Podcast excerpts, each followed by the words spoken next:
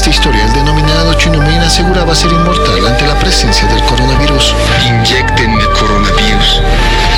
Quiero ser voluntario. Mis células, mi organismo va a rechazar el virus, lo va a hacer cenizas como una. Muy buenas tardes, noches, días, mañanas, madrugadas para los solitarios. En este segundo episodio del Mate de Coca podcast les traemos una temática bastante interesante que es la crisis moral en tiempos de COVID. Independientemente que nos escuchen en YouTube, Spotify, Apple Music, Apple Podcast, Google Podcast y un mogollón más de plataformas que no tengo a la mano.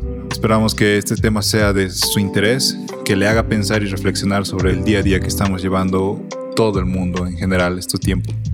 Entonces para comenzar, aquí viene Leo para introducirnos al tema. Usted se preguntará por qué crisis moral en tiempos de COVID. Estos changos disidentes que quieren interpelar a su propia sociedad. Bueno, entendemos como eh, moral a la jerarquía de valores que tienen todos los individuos, que está determinada uno, por la religión, dos, por las ideologías políticas que puedan tener todos los individuos, y tres, por las normas eh, eh, institucionales que tienen las sociedades, como las leyes o las creencias, los mitos, etcétera, que determinan el accionar de, de todos, ¿no? Como sociedad. Y ciertamente nosotros, o sea, hemos visto que todos nos hemos enfrentado a disyuntivas, ¿no? A crisis de qué está bien y qué está mal en este mundo globalizado donde no podemos concebir eh, un bienestar colectivo, porque las empresas transnacionales quieren seguir lucrando, donde el capital se ha enfrentado al bienestar colectivo de todos. Eh, nos hemos visto en la necesidad de plantear de diferentes disyuntivas que se han presentado en estos tiempos de COVID para, no sé, analizarlas y reflexionarlas y ver qué normas nos rigen y qué pesa más en nuestra jerarquía de valores, ¿no? Eh, el lucrar o la vida de todos. Como primer punto a tratar, hemos identificado esta, esta dualidad o este dilema moral, si lo queremos llamar de mejor manera, de muchas, muchos actores en nuestra sociedad ¿no? que tienen que elegir entre la disyuntiva de respetar la cuarentena y la crisis sanitaria o llevar un sustento a su familia, ¿no? Quizás muchos de los que están escuchando este podcast no hayan tenido que enfrentarse a eso, ¿no? Quizás muchos de nosotros tenemos la suerte de poder teletrabajar desde casa o de percibir un sueldo fijo cada mes que nos permita seguir viviendo, ¿no? Pero esa es la realidad de menos del 10% de la población en nuestro país. y tenemos al otro 90% que nosotros mismos como sociedad quizás no queremos creer que viven del día a día no queremos creer que si no salen a trabajar, si no salen a comerciar, mañana no van a tener algo que comer, ¿no?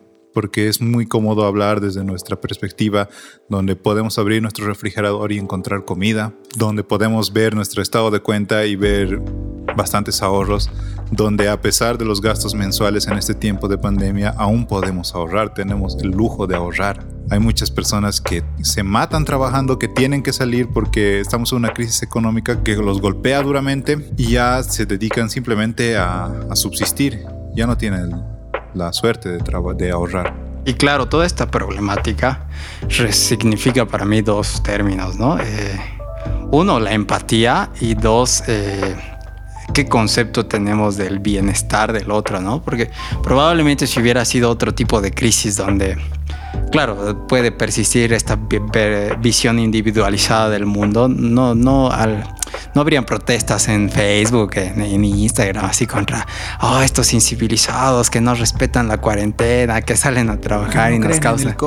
Claro, porque en realidad, eh, eh, en esta crisis en particular, que los otros no salgan a trabajar o a seguir propagando la, enfermedad, eh, es o sea, tiene una incidencia directa en mi salud, ¿no? Porque si la enfermedad se sigue propagando, es como que... Eventualmente me va a llegar. Exacto. Eh, pero, o, sea, te, hace plantearte en qué condiciones está el otro y por qué no puede afrontar un, confinamiento muy largo, ¿no? No te hace plantearte, debería hacer plantearte, ¿no? Y es lo que queremos lograr ahora nos planteemos y quizás agarremos un poquito más de empatía con todos aquellos que no tienen tanta suerte como nosotros.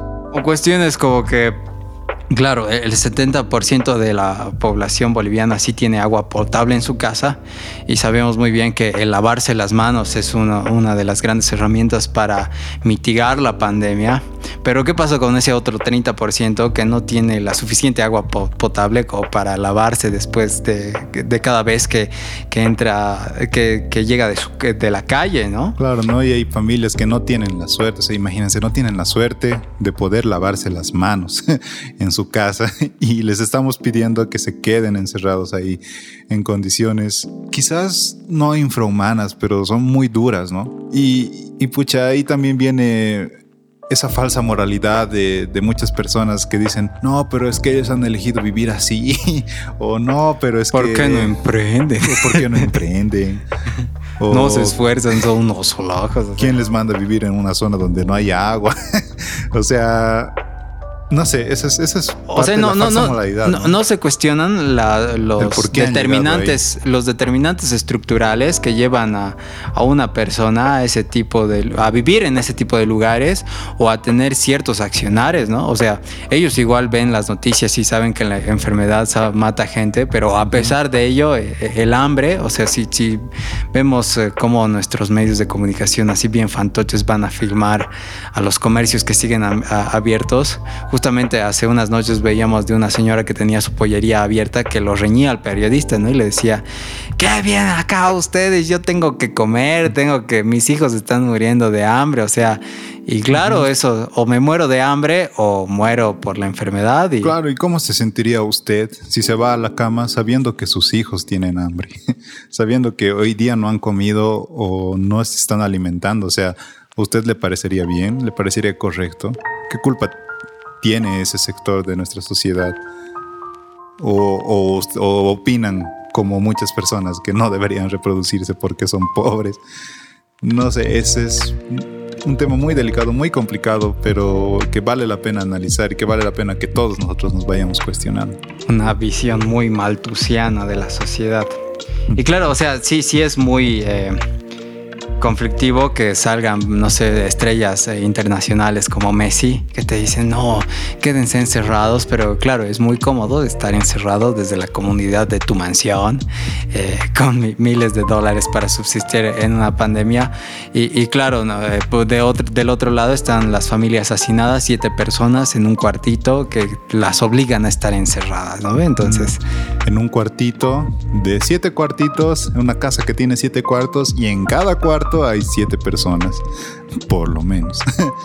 Por otro lado, para los adoradores del dios mercado que asigna los recursos eficientemente en todo lado, también hemos visto bastante especulación en estos tiempos de COVID, donde los que no tienen ingresos para pagarse la internación en una clínica privada mueren, mueren en las puertas o no les dejan sacar, o a los familiares no les dejan sacar los cuerpos de las clínicas privadas, donde se ha especulado con, con fármacos y claro, ahí viene esta crisis de que, oh sí, disfruto del capitalismo y de defender a mis patrones. El libre mercado. Eh, pero claro, cuando rigen las leyes de la oferta y la demanda, cuando un bien o servicio es escaso y, hay mucha demanda de él, el precio empieza a subir un montón y, claro, ahí ya no queremos el libre mercado, pero sí, sí en otros aspectos, ¿no? Y, creo que sobre todo en esta pandemia se ha mostrado la voracidad del mercado que es indolente ante los sentimientos y las necesidades, aunque sean de vida, y eh, vida o muerte de las personas, ¿no? Exacto, y pucha,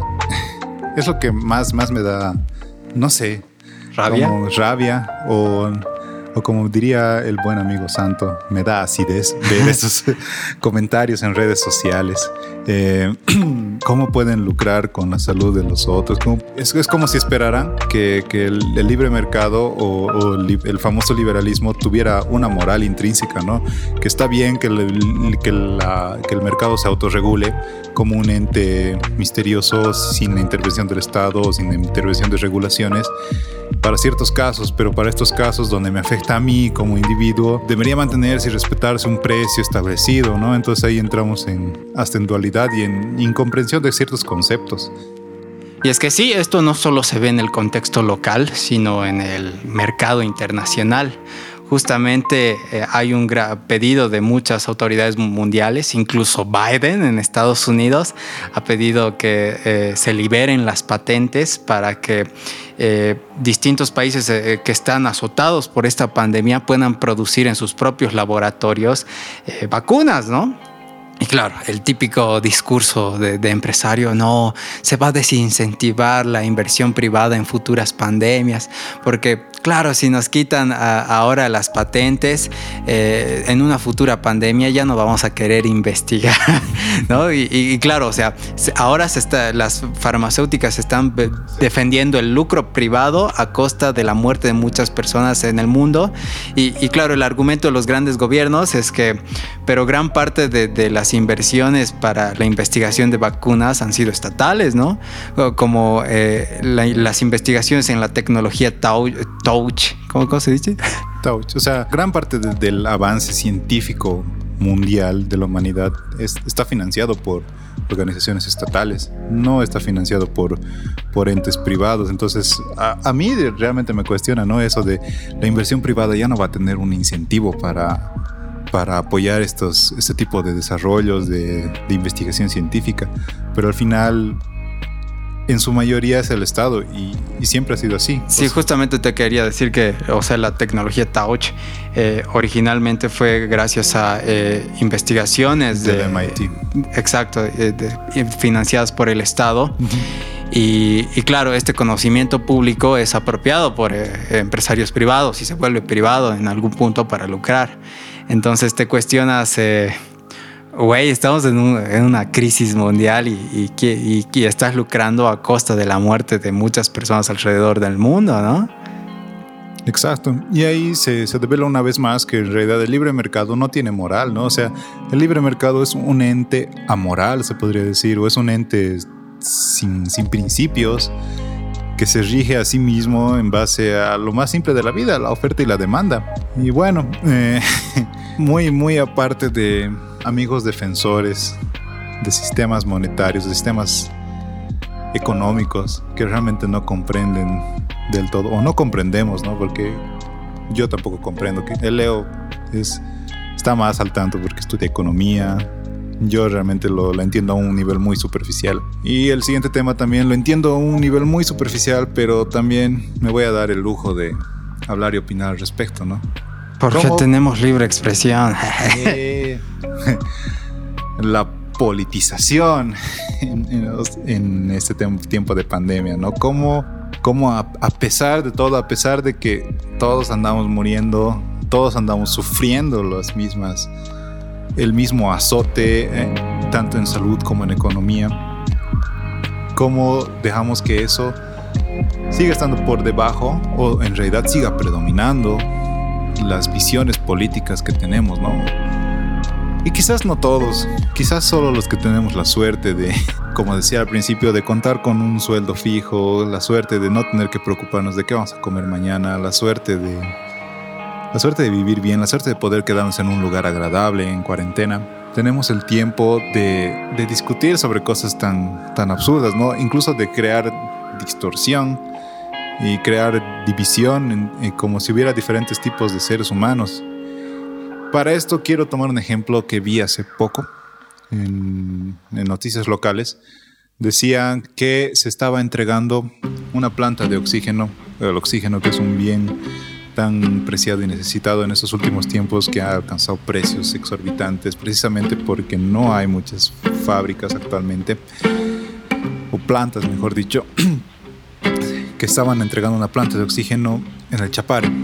El Chapare que es conocido como una ciudad un pueblo una ciudad sí una ciudad. Una región. Una región de Cochabamba que es muy afín al partido actual de gobierno, que es el Movimiento al Socialismo, que ha estado envuelto en polémicas, ¿no? Que por la necesidad de trabajar, por la necesidad de, de seguir llevando sustento a sus vidas, a sus casas, a sus familias, no han sido muy respetuosos de las disposiciones sanitarias del gobierno, tanto del gobierno actual como del anterior gobierno eh, de transición llamémoslo de transición porque eso será para otro podcast.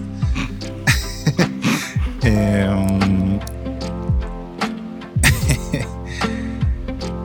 tienen esa mala fama de que les vale, ¿no? O sea, la, la gente, la gente de las ciudades, ciudades grandes, ciudades capitales, como que les tiene hasta rabia, porque consideran que ellos son los culpables de que estemos viviendo todo esto de alguna manera.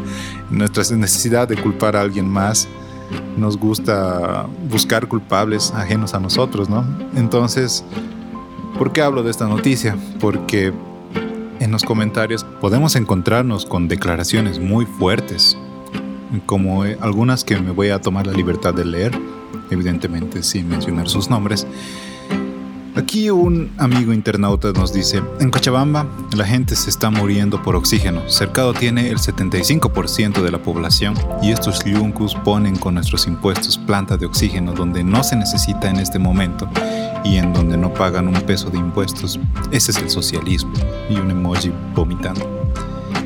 Otro comentario menciona, justo la provincia que no paga impuestos se beneficia con un elemento tan carente para los cochabambinos pero ellos no son cochabambinos. es decir, el Chapare está en Cochabamba, para empezar, por si no se han enterado. Otro comentario menciona, ¿qué es esto realmente? ¿Por qué beneficiar al trópico? Algo oculto en todo esto. Ah, no entiendo su redacción. Voy a volver a empezar. ¿Qué es esto realmente? ¿Por qué beneficiar al trópico? Algo oculto en todo esto. Esa planta debería ser en Cochabamba para los cochabambinos que pagamos nuestros impuestos. O sea, ahí, ahí vemos ese patrón, ¿no? La diferenciación eh, del cochabambino, del chapareño, del ciudadano de primera y segunda clase. Rudo. Otro comentario. Inverosímil, una planta de oxígeno a cuatro horas del eje metropolitano donde se concentra la mayor cantidad poblacional un lugar donde, entre comillas, el virus no existe, no genera impuestos, siguen los elefantes blancos, una vergüenza. Y claro, ahí se da un fenómeno muy peligroso, que es la fascistización de la sociedad, como en la época de los nazis, cuando se deshumanizaba a los judíos. Vemos una clara deshumanización de, eh, del adversario político, ¿no? Y, y creo que eso no es saludable para ninguna democracia y es un fenómeno muy exaltado por personajes profundamente violentos como...